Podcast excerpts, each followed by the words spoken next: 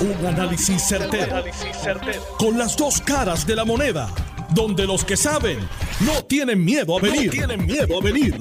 Esto es el podcast de Análisis 630 con Enrique Quique Cruz. 27 de agosto del 2021. Te estás escuchando Análisis 630. Yo soy Enrique Quique Cruz y estoy aquí de lunes a viernes de 5 a 7. Conmigo vía teléfono el doctor infectólogo Armando Torres. Buenas tardes, doctor. Bienvenido de nuevo aquí a Análisis 630. Buenos días. Buenas tardes, Quique, y buenas tardes a toda la radio audiencia que te escucha. Doctor, usted y yo hablamos más temprano, hubo una situación luego de, su participación ayer aquí que me dijo que le gustaría compartirlo con nuestra radio audiencia. Adelante. Pues mira, ha sido una situación bien emocionante. O sea, esto de las 11 de la mañana me llama una señora, eh, sonaba una señora en relación a la decisión de su esposo con todo el asunto de la vacuna del COVID, etcétera. En un acento spanglish, ella me dice que ella de casualidad sintonizó el programa de ustedes ayer, donde yo estaba, y entonces ella, su esposo tenía este dilema, él tiene 85 años de edad, y desde que empezó la pandemia, él no se había querido vacunar, y él no encontraba ningún argumento válido para tomar esa decisión a favor. Eh, y entonces da la casualidad que oye en el programa y ella dice, y lo dijo llorando, que ella sintió que la información que se divulgó en tu programa ayer, en la entrevista, era para ellos, la sentía para ellos. Y el Señor reaccionó igual, a nivel de que ese Señor hizo cita y hoy a las 2 de la tarde se acaba de vacunar por primera vez con la vacuna de Pfizer. ¿Ok? Y ella me dice que varias amistades que compartieron también la experiencia de ellos estaban considerando seriamente ya efectuar el acto de vacunación porque eran varias personas las que no se habían vacunado. Y el mensaje está llegando, o sea, dependiendo cómo hacemos esto, dependiendo cómo eh, aludimos a las personas que, mira, nos honran, somos todos puertorriqueños, somos todos, ¿verdad? Gente importantísima y parte de esta sociedad. Y el que tengamos opiniones distintas sobre la vacunación no nos hace más o menos, ¿sabes? Somos, todos somos importantes en esta ecuación y qué bueno saber el impacto, Quique, de ese programa de ayer. Doctor, eh, con mucha probabilidad estamos afrontando eh, unos cambios. El próximo lunes el gobernador yo anunció que viene una nueva orden ejecutiva. Eh, a mí fuentes me han dicho que se está sobre la mesa un toque de queda comenzando a las 11 de la noche. puede ser a otra hora, pero que con mucha probabilidad eh, entremos en algún tipo de restricción después de una hora hasta cierta hora. Eh, lo que no está sobre la mesa y va a continuar porque no hay una necesidad de, hacer ningún cambio es en, en, las clases, porque los protocolos se están llevando a cabo. Hoy escuché al doctor Víctor Ramos decir que el número de estudiantes que habían habido en las escuelas públicas y que ese número había sido a los tres días de empezar las clases, pues que obviamente esos estudiantes llegaron ya allí con la infección. Eh, de ciento y pico de mil de estudiantes. O sea que, que, las escuelas no son el tema. Parece que lo que son el tema son otras áreas, otros aglomeramientos, eh, otros comportamientos que yo entiendo hasta cierto punto que tengan que, que tengan que ver con las horas de la noche. Eh, en donde la gente se va a beber, a comer y cuando toman, pues se quitan la mascarilla y hacen 20 barbaridades. Eh, ¿cómo, cómo, ¿Cómo ve usted esto? O, usted como infectólogo, ¿qué, ¿qué, usted recomendaría? Primero, lo veo con mucha mucho pesar, porque estamos en un momento diferente a la primera vez que hubo que hacer lockdown y otras medidas más violentas y no había una vacuna disponible.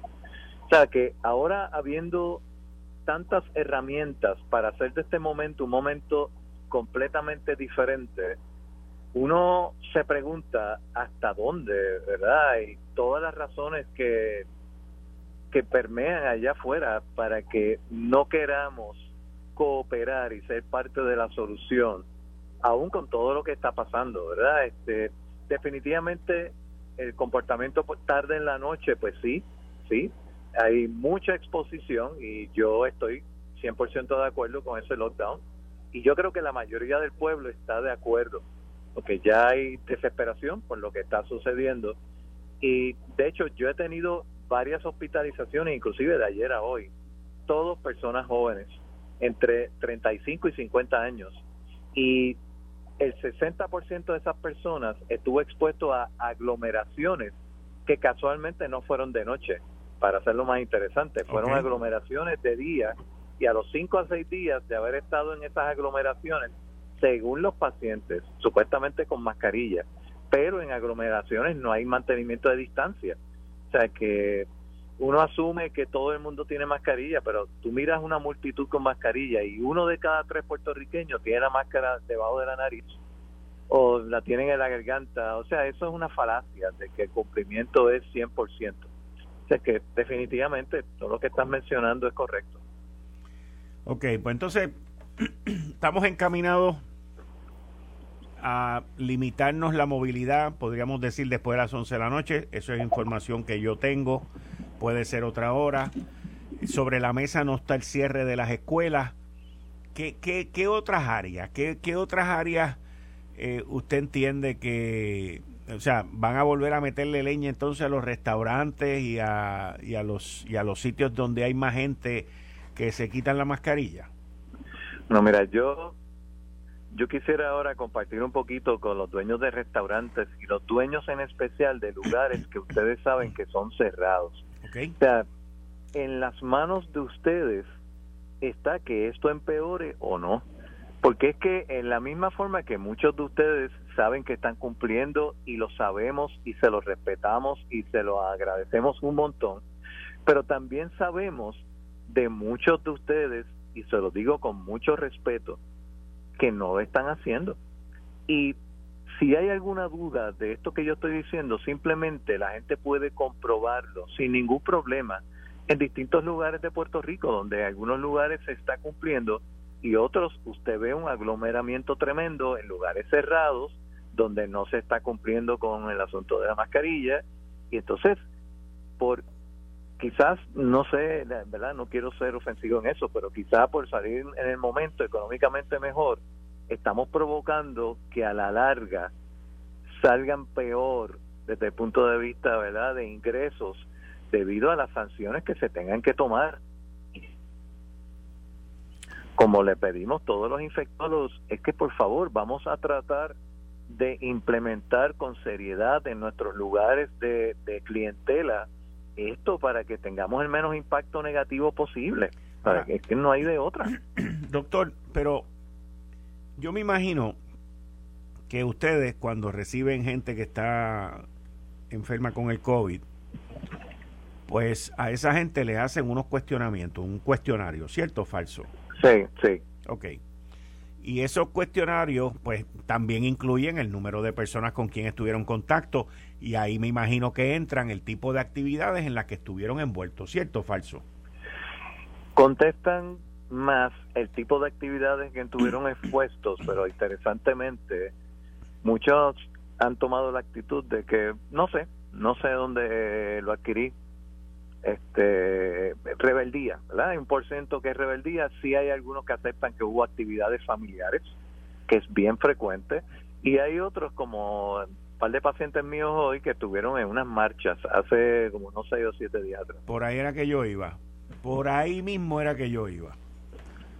O sea, porque mundialmente se ve que los grandes brotes y los, el resurgir de estas enfermedades eh, están ocurriendo en las marchas.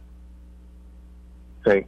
Ahora, le pregunto, eh, en términos de comportamiento del ser humano y de la gente que llega a los hospitales infectada, eh, si pudiéramos decir uno, dos y tres, en términos de las actividades que provocan ese contagio? ¿Qué diríamos? Número uno, actividades familiares.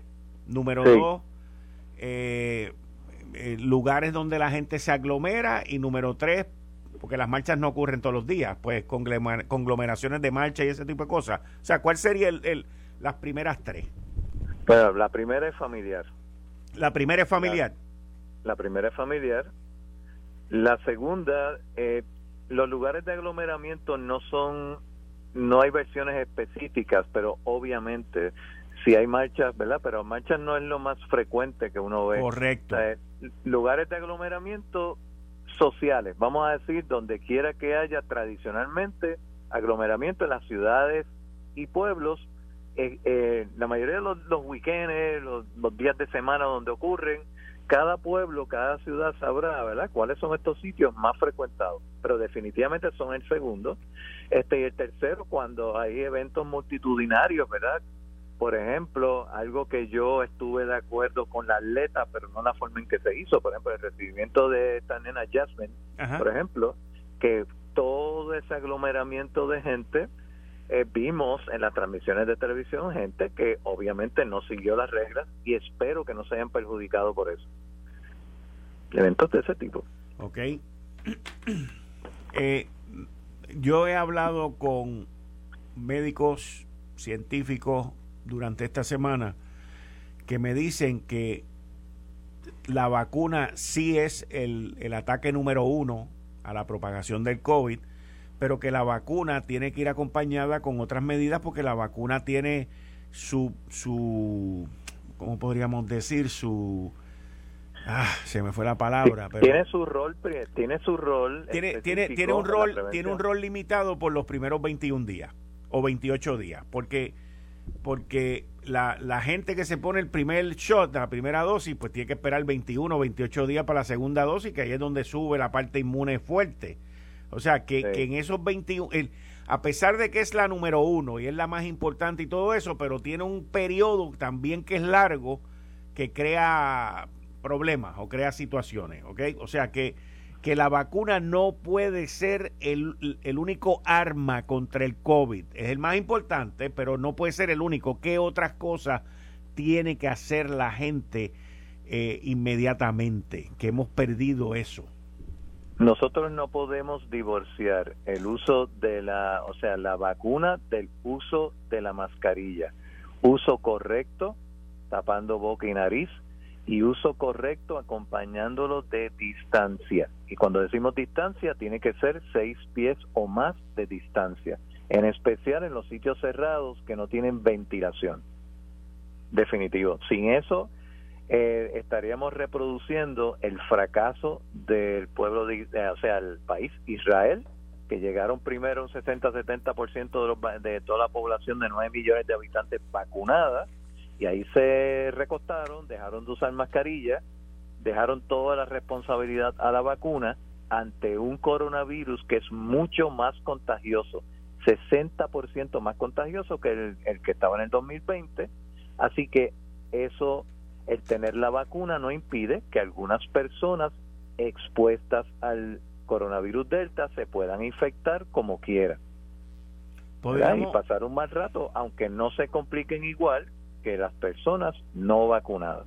Podríamos decir que aquella ilusión que había en el camino hacia el futuro hace aproximadamente cuatro o cinco meses cuando salió la vacuna, digo, la vacuna salió hace siete, ocho meses, pero eh, hace cuatro o cinco meses cuando se nos vendía eh, que cuando lleguemos a la inmunidad de rebaño, con sobre el 70% de la gente vacunada, podríamos decir, y, y, quiero hablar responsablemente sobre esto, podríamos decir que la inmunidad de rebaño está mucho más lejos por todas las variantes que están saliendo.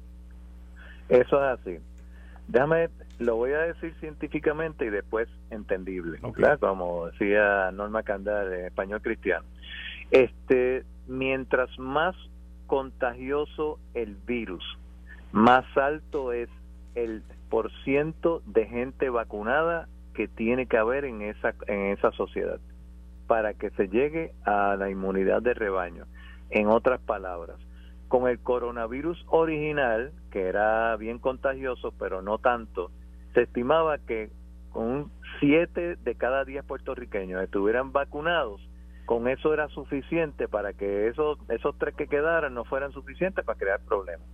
Pero al ser ahora el virus Delta un 60% más contagioso todavía que el coronavirus original, un 70% de la población vacunada no es suficiente. Uno necesita más del 90% de la población de todo el país vacunada.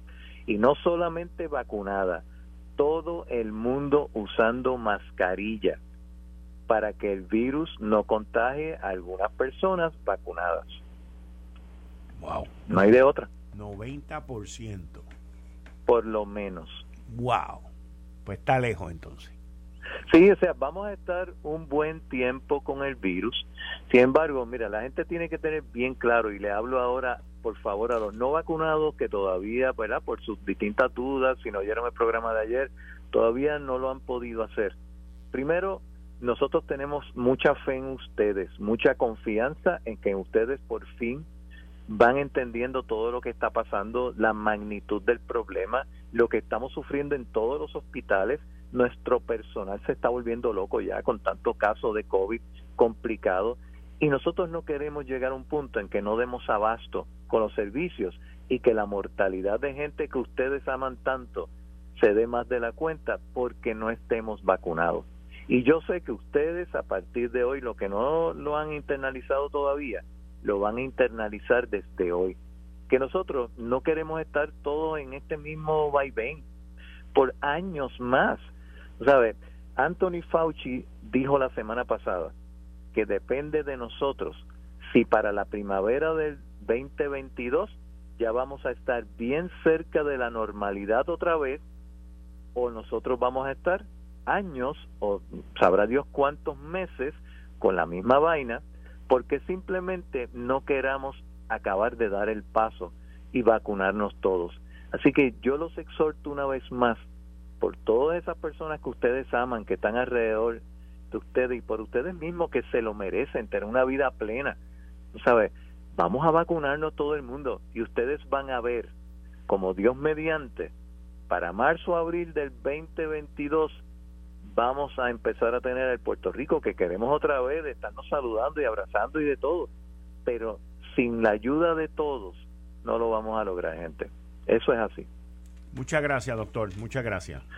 Gracias a ti por la oportunidad. Bien. Buen fin de semana. Y ustedes escucharon al doctor infectólogo Antonio Torres. Miren, eh, hablé con él hoy me, me, llamó mucho la atención cuando él me llama y me dice sobre esta pareja que lo llamó eh, y lo convenció. Este doctor, este infectólogo, Antonio Torres, que lo he entrevistado en múltiples ocasiones, eh, eh, lleva el mensaje claro y lleva el mensaje sencillo y lleva el mensaje comprensivo.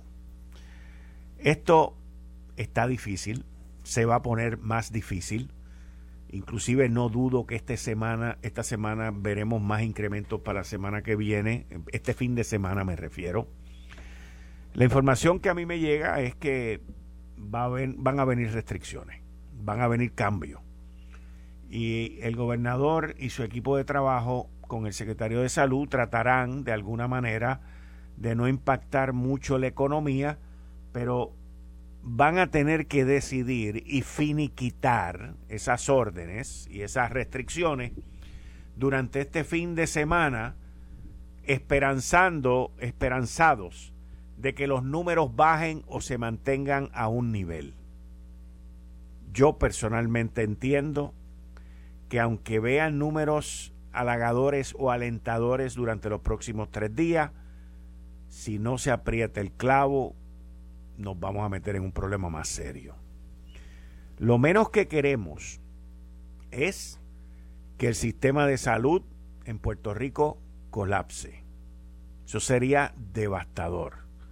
Y yo estoy seguro, y esto lo digo con toda la seriedad, dentro, de la, dentro del análisis y la analogía que voy a hacer ahora.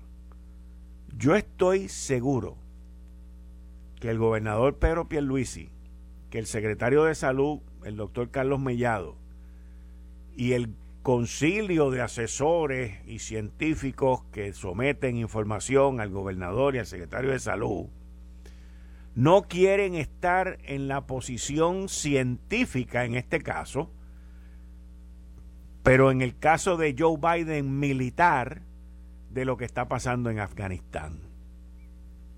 En Afganistán, por hacer las cosas de una manera, se metieron en un bollete allí y murió más gente que de lo que se esperaba y todavía no saben cómo van a salir de allí. Y en Puerto Rico estamos en guerra contra un enemigo que no podemos ver, el enemigo invisible del COVID. Ya hemos visto cómo la nación más poderosa, con el grupo de militares y generales que dieron unos consejos de que no se hiciera como se hizo, y el presidente Joe Biden decidió hacerlo como él quiso, pues ahí están los resultados. ¿Quiere este gobierno tener su propio Afganistán con el COVID? Yo entiendo que no. Yo entiendo que no. Y más vale aguantar ahora, controlar ahora. Y no estoy hablando de un cierre completo, no estoy hablando de lo que vivimos el 16 de marzo del 2020 y por muchísimos meses más. De eso no es que estoy hablando. Aquí de lo que estoy hablando es de fine tuning, de hacer unos movimientos precisos que sean supervisados y que aquellos que violen esos movimientos sean penalizados. Pero hace falta gente para supervisar y para fiscalizar. Así que vamos a estar atentos durante el fin de semana Vamos a estar atentos las órdenes y las restricciones y los mandatos por parte del gobernador y el secretario de salud y esperemos, esperemos que las medidas den un resultado mejor de lo que le pasó a Joe Biden en Afganistán. Eh, estás escuchando el podcast de Noti1. Análisis 630 con Enrique Quique Cruz. 5 y 33 de la tarde de hoy, viernes 27 de agosto del 2021. Tú estás escuchando Análisis 630. Yo soy Enrique Quique Cruz y estoy aquí de lunes a viernes de 5 a 7. Hoy con la doctora Ángeles Rodríguez, ex epidemióloga del Estado. Doctora, bienvenida de nuevo aquí a Análisis 630. Muchas gracias por estar aquí. Gracias por la invitación. Buenas tardes. Saludos a su radio escucha. Muchas gracias, doctora. Doctora, todo aparenta que vamos encaminados el próximo lunes a algún tipo de restricción, a algún tipo de orden de queda, de toque de queda. Eh, usted en muchas ocasiones estuvo envuelta en esto. Ante la situación y los números de hospitalizaciones y muertes que estamos viendo, eh, ¿qué usted haría? ¿Qué usted recomendaría? Bueno, eh, obviamente yo no eh, participo en toma de decisiones de esta naturaleza, pero si me preguntaran. Pero todos tenemos nuestra opinión. Exacto. Eh, si me preguntaran, mi opinión sería que aquellas actividades que exponen más a las personas a conglomeraciones, aquellas actividades que exponen a las personas a estar sin mascarilla, eh, son los lugares que primero se tienen que impactar porque son los lugares donde la transmisión es más efectiva. Eso ya está demostrado. Eh, y eso incluye todo aquel lugar cerrado con circulación eh, interna, que no tiene circulación cruzada, que no es al aire libre, todo aquel lugar donde se eh, hagan actividades que conlleven que el que se quite la mascarilla, como pueden ser sitios donde se reúne la gente para eh, compartir bebidas alcohólicas. Eh, son lugares donde, pues volvemos, el riesgo de transmisión es alto y deben ser los primeros lugares donde se limite el, la actividad social. Eh, a nadie le gusta volver a traer restricciones, o sea, yo yo lo entiendo y mucho más cuando estuvimos tanto tiempo encerrados. Pero precisamente quizás eso fue lo que trajo el que cuando nos abrieran las puertas nos fuéramos como los caballos de bocado, hacer todo aquello que no debíamos hacer, que debíamos haberlo cogido un poquito más suave y quizás no estaríamos donde estamos.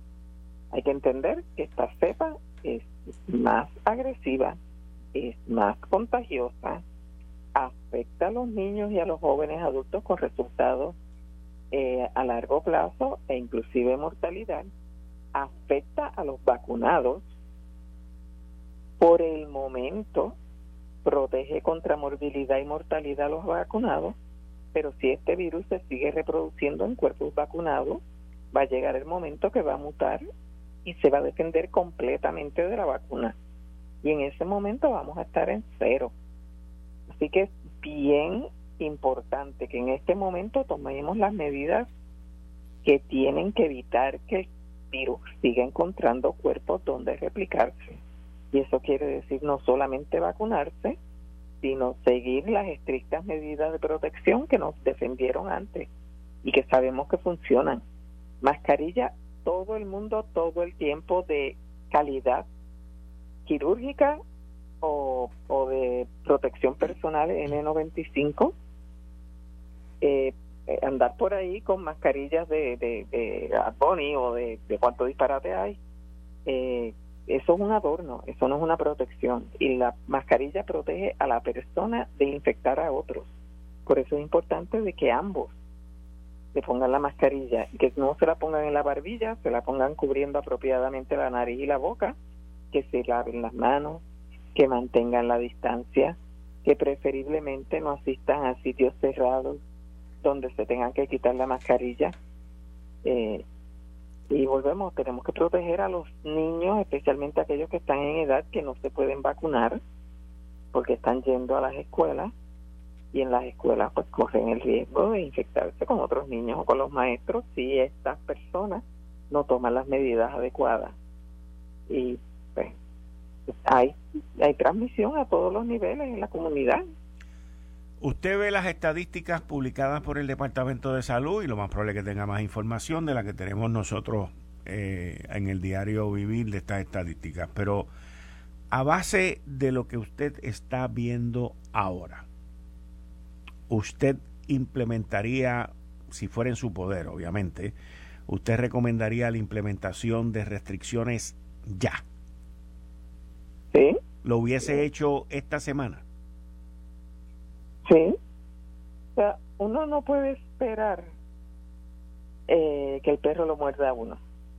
Uno tiene que hacer eh, inferencias basadas en las tendencias que está viendo.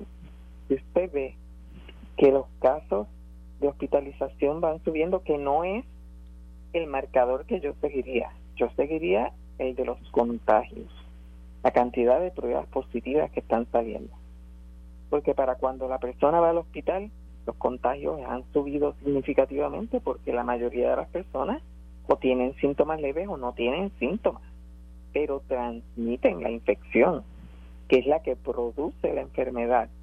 Los vacunados en su mayoría tienen los síntomas leves o no tienen síntomas y van a su médico primario o van al laboratorio o no se no van a ningún sitio eh, se exponen a un contacto positivo y se quedan en la casa y, piensan, pues a mí no me ha dado ningún síntoma, yo no tengo problema. Pueden estar infectados y pueden ser foco de transmisión. Así que es a nivel primario donde hay que estar vigilando. Si queremos erradicar esto, tenemos que, vigilar el virus. Claro, al no tener un medicamento efectivo, pues lo que lo que nos afecta esa transmisión comunitaria alta es el sistema de salud que puede colapsar al no tener camas hábiles ni para los infectados ni para los que siguen teniendo otras condiciones porque hay asmáticos hay cardíacos hay cirugías hay cánceres y ahora mismo se están cancelando actividades y cosas por el hecho de que no hay eh, camas para ponerlos después de, salir o por el peligro de que la persona se infecte al estar en un hospital que tenga una alta incidencia eh, de COVID. Que volvemos ver ahora no hay la, la libertad de decir pues como yo me vacuné pues no hay problema. Los hospitales la gran mayoría del personal está vacunado pero al permitir que sea voluntario pues hay personas no no vacunadas eh, dando servicio directo en los hospitales. Yo creo que eso no debería ocurrir. Yo creo que las personas que no estén vacunadas y estén en una institución de salud dando servicio directo deben ser retiradas del empleo. No puede ser. La persona que va al hospital va buscando salud. No puede exponerse una persona que potencialmente los puede eh, perjudicar. Y sé que me van a caer chinchas por decir eso, pero no solamente lo digo, lo sostengo. No debe ser. ¿Por qué? ¿Por qué? Bueno, yo sé por qué, porque o sea, lo dice por experiencia, pero ¿por qué, ¿por qué usted le puede, usted entiende que le van a caer chinches por haber dicho lo que acaba de decir cuando usted lo que está diciendo es para salvar vidas? Bueno, porque usted sabe que pues dijeron que los médicos que salieron del programa del señor Ferdinand Pérez lo estaban esperando afuera para gritarle asesinos y decirle eh, mil cosas por el hecho de que pues sostienen la ciencia. Así que pues a mí no me extraña, ¿verdad? Que, me caigan chinchas, pero pregúntame si me importa. no, definitivamente que no, pero eh, el, el, grupo que estaba allí fuera son los que están antivacunas, eh, que obviamente se vio claramente allí por las expresiones de algunos de ellos, de que hay un interés económico por medicina alterna, sin ningún tipo de prueba científica, e inclusive los datos que ellos presentaron no tenían ningún tipo de, de, documentación seria, científica y, regulatoria también, porque estamos hablando de una industria que es extremadamente regulada. Eh, no, nos quejamos muchas veces de la lentitud con que el Food and Drug Administration, el FDI, el FDA hace, hace sus evaluaciones y emite sus sus aceptaciones o no. O sea, eh, eh, yo, yo yo creo, no sé a usted, pero usted que ha estado en este ambiente epidemiológico por muchos años y su educación y su formación, pero yo no creo que ninguno de nosotros jamás pensó que nos íbamos a encontrar en esta batalla. Pensábamos que la batalla más dura era contra el COVID y parece ser que es contra, contra la ignorancia. Eso es correcto y lo gracioso, porque yo lo encuentro gracioso, es que las personas que hoy en día están aferradas a la idea de que la vacuna eh, no debe ser obligatoria, que la vacuna es experimental, que la vacuna se mezcla con el DNA y 20 mil disparates adicionales, son las mismas que cuando la vacuna salió en enero y se empezó a vacunar a los eh, trabajadores de la salud y a los eh, mayores de 65, estaban en todos los foros gritando porque le estaban dando eh, eh, privilegios a las familias de los directores, porque estaban vacunando a este y al otro. y Entonces, cuando la vacuna está disponible en todos los sitios, ahora yo no la quiero poner. Es, es un absurdo, es un teatro de lo absurdo. Eh, pero pues yo soy de la época en la que a mí me pusieron en fila y con una pistola me vacunaban y ni a mi papá le preguntaba ni a mi mamá si creía o no creía, porque ni siquiera se enteraban. Llegaban a la escuela con su equipo y todo el mundo en fila y todo el mundo su vacuna en su brazo y aquí estamos. Eh, no solamente hay una evidencia sólida y robusta de la eficacia de la vacuna, volvemos, la vacuna se creó para evitar morbilidad y mortalidad, no para prevenir infección. Así que en eso la vacuna es 99.9% efectiva, con datos eh, incontrovertibles, no solamente en Puerto Rico, en los demás sitios. La cantidad de personas que en el universo de las vacunas que se han puesto en Estados Unidos eh, demuestra una eficacia tremenda en, en prevenir mortalidad, cuando nosotros en este momento tenemos 270 muertos en lo que va de mes. O sea, ¿qué, datos necesitan ver para entender la seriedad de esto? Ah, que esto es como un catarro. ¿Cómo se atreven a decir eso?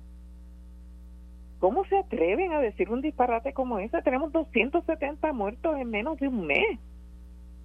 ¿Qué enfermedad ha habido en Puerto Rico que haga una cosa como esa? Gente de 31, de 19, de 26 eh, eh, años saludable. Es, es, volvemos, es una cosa que es absurda. Y yo no, yo ya no tengo paciencia. Yo ya no tengo paciencia para, eh, para esas personas con esos mensajes. Yo creo que hay que tomar eh, eh, acciones drásticas con esas personas. Tienen derecho a su opinión, pero no tienen derecho a sus datos y no deben tener derecho a un foro porque están hablando mentiras y disparates retorciendo eh, los datos y usándolos de una manera que, volvemos, por más que uno le diga, mire, eso que usted tiene ahí en términos de números no es un sistema de vigilancia, no es un dato fidedigno, no es una un número validado. No, hay 12 mil muertos. ¿De dónde saca usted que hay 12 mil muertos? Podrán haber 12 mil muertos de 20 cosas, pero de la vacuna, ¿de dónde está la evidencia de que hay 12 mil personas que se hayan muerto de, la, de ponerse la vacuna? Claro, yo puedo ponerme la vacuna, cruzar la calle y que me pare un carro. Me morí, pero no me morí por la vacuna.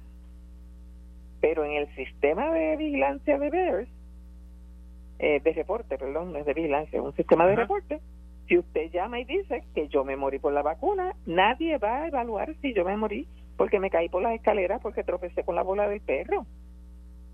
Alguien lo dijo y ellos lo apuntan. That's it.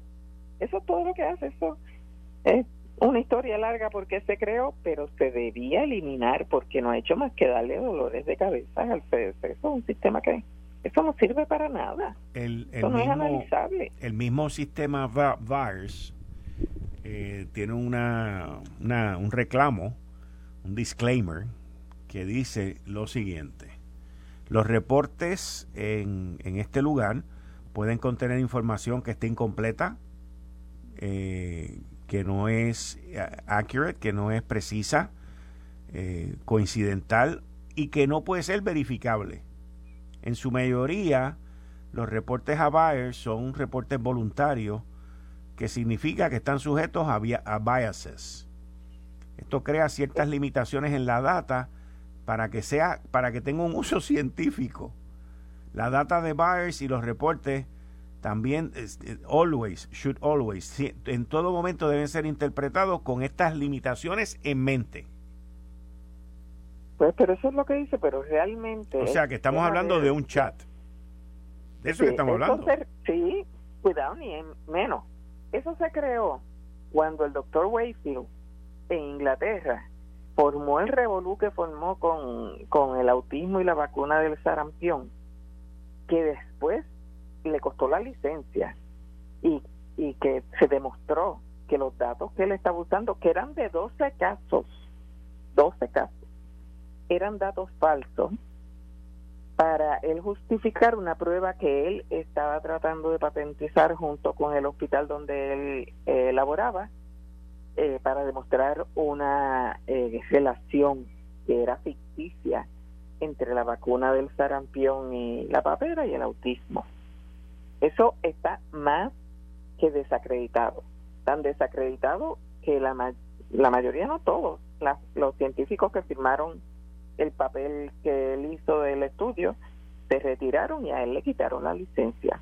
Pero la y aquí tengo que decir que fue la prensa, la prensa echó el estudio y todo el revolú eh, se formó un, se le dio una prominencia grandísima y no hay nada más eh, eh, aterrador que el uno pensar que a un hijo le puede pasar algo.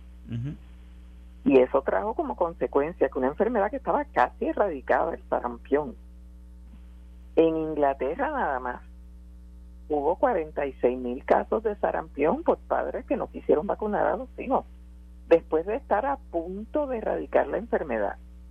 Entonces, lo que reclamaban esos grupos de padres era que la información que estaba dando el CDC y los estudios estaban viciados porque en los estudios no estaba la información de todos los padres, lo que ellos veían y que se y se crea este sistema para que la gente pueda autorreportar es, es como un derecho al pataleo. Tú puedes reportar lo que tú quieras y entonces, por ejemplo, si yo a mí me ponen la vacuna del, del COVID y me da fiebre, yo puedo llamar y decir, pues que tengo fiebre. Y si me da dolor en el cuerpo, pues yo puedo llamar y, poner que me dio dolor en el cuerpo. Y si yo, este, ya sé yo, me tomé 40 cervezas y veo doble, yo puedo decir que veo doble y que es por la vacuna. Y todo eso se reporta ahí. Pero volvemos, eso no se puede analizar, eso no se puede verificar, eso no está asociado causalmente ni a la vacuna del COVID ni a ninguna vacuna de las que se reportan ahí. Eso volvemos, eso es un derecho al pataleo. Debieron haberlo eh, eliminado hace tiempo, porque eso ha traído montones de problemas, porque la gente trata de analizarlo sin tener conocimiento de cómo se hace un análisis serio de los datos y para eso se requiere una metodología y eso no es analizable. O sea, esos números que están ahí, por ejemplo, una persona trajo que habían habido no sé cuántos abortos. Fantástico. ¿Sobre qué circunstancias? ¿En qué trimestre? ¿Cuán cerca o cuán lejos se le puso la vacuna?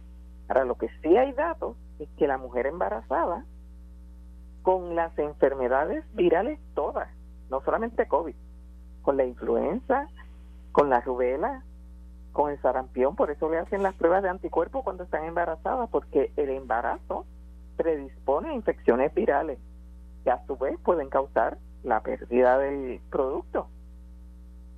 Pues usted no puede decir porque hayan reportado mil autorreportes o reportes del médico, como sea, que hay mil eh, natimuertos o abortos y que fue por la vacuna. Ese tipo de cosas se recoge en otros instrumentos, no es que se ignora. Si una persona después de haber sido vacunada tiene un efecto adverso serio como podría ser la pérdida de un eh, de un niño eso se investiga eso se reporta y eso se analiza y la información que hay es que la mujer embarazada está más a riesgo de tener complicaciones del embarazo si no se vacuna y le da COVID que si se vacuna al extremo que el CDC y el Colegio de Ginecobstetras Americanos ha recomendado oficialmente que toda mujer embarazada le haga la prueba y se asegure de que esté vacunada. Esos son los datos, esa es la ciencia, no es lo que aparezca en Bears, no es lo que aparezca en, en eh, qué sé yo, en Star eh, o en cualquier otro periódico, en Facebook, en Facebook, ni en Instagram, ni en Twitter. Y en Google. Ni en Google. es, horrible. Volvemos, la gente está jugando la ruleta rusa con su salud y no escuchan la ciencia para escuchar a cuanto morón eh, dice cualquier cosa, porque volvemos, a cualquiera lo escuchan. Eh, se están tomando pastillas antiparasíticas de caballo y están cayendo en los hospitales con toxicidades serias. No me diga, de verdad. Sí, sí, sí. La ivermectina es un antiparasítico que se usa en los seres humanos, pero que la que se está consiguiendo, la que se usa eh, de veterinario, que la dosis es muchísimo más alta que la que se usa en seres humanos. Y la gente se lo está tomando, porque según Google y Facebook y el otro, en India eso fue lo que usaron y acabaron con el COVID en India. En, en India el COVID acabó con los indios. Sí. Bendito sea el Señor. Pues, pero se lo están tomando, igual que en un momento se tomaron la hidroxicloroquina y se tomaron la hidroxicloroquina que se usaba para limpiar los acuarios y se envenenaron y se murieron personas. Este, eh, es, increíble, o sea, creen cualquier cosa que diga cualquier pelagato, pero no van a creer lo que dicen los médicos y lo que dice la ciencia. Es el oscurantismo, estamos en el oscurantismo de nuevo y volvemos todo histórico, esto pasó con la plaga en el siglo XIII. La gente pues retrocedió y pasó un siglo donde mataron gente, quemaron bibliotecas, este, hicieron barbaridades, eh, entre ellas la población judía fue una de las más afectadas que los mataron, eh, los eruditos, los profesores, eh, los libros, las, las muchas de las eh, joyas arquitectónicas, este, el Coliseo y todos esos sitios que se ven destruidos, eso fue parte de lo que pasó en el oscurantismo. La historia está ahí. Wow. Y gracias a Dios después vino el renacentismo y después la ilustración, pero eh, volvemos. Una sociedad que iba avanzando a pasos agigantados dio para atrás por una pandemia y tenemos que tener mucho cuidado porque esto no se está limitando al COVID. Hay un movimiento anticiencia, antidatos, al extremo de que hay gente que dice abiertamente, no, porque yo me dejo de llevar por los Alternative Fact. ¿Qué es eso de Alternative Fact? Los facts son o son hechos o no son hechos. No, hay hechos alternos. Eso es sacado de la manga y eso es un embuste. Ese es el nombre que tienen los Alternative Facts. Esto es horrible, esto realmente es frustrante.